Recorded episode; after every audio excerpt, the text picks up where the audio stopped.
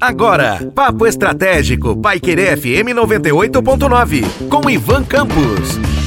Olá, aqui é Ivan Campos e falarei com vocês hoje no Papo Estratégico sobre resultados, mas não sobre a premissa de que possamos identificar e mensurar resultados, e sim sobre o significado de determinados resultados. Afinal de contas, estamos aí vivendo em meio aos Jogos Olímpicos, mas também enfrentamos todos os dias diferentes circunstâncias ou características que nos pressionam, seja na nossa vida pessoal, seja no trabalho, seja em relação à prática de algum esporte ou então a realização de alguma tarefa. O simples fato de termos de lidar com circunstâncias que não são comuns ao nosso dia a dia, como novos desafios, o início de estudos ou até mesmo situações adversas como doenças ou problemas. Ou por que não, né, o fato de a pandemia nos ter imposto diferentes circunstâncias e novas formas de ver e viver a vida.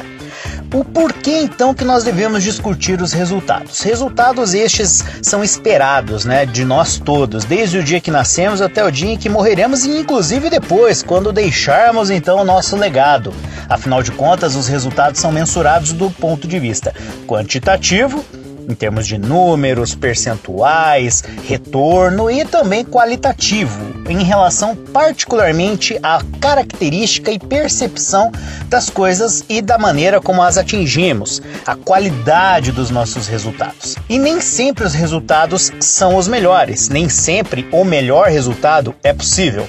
Vejamos e façamos então uma analogia aos Jogos Olímpicos. No caso do Brasil, temos visto diferentes atletas que estão se dedicando ao máximo, estão buscando, apresentando toda a sua força, todo o seu empenho e nem sempre terão o melhor resultado. Existe uma relação entre empenho e desempenho. Afinal de contas, posso me empenhar e dar o meu melhor em determinada atividade ou em determinada busca por um resultado.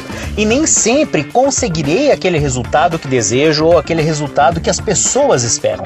E isso é normal. Infelizmente, nós precisamos é, é, parar de pensar que a vida é feita apenas de resultados e dos melhores resultados. Por que não celebrar as pequenas vitórias ou as vitórias que realmente importam? Como, por exemplo, você, no caso de um atleta, né, se fosse chegar ao resultado final, numa disputa de uma finalíssima da, dos Jogos Olímpicos, como aconteceu em inúmeras circunstâncias na natação, no atletismo e em outras modalidades. E aí, afinal de contas, por que, que a gente espera sempre o melhor? Porque somos ensinados a buscar o melhor.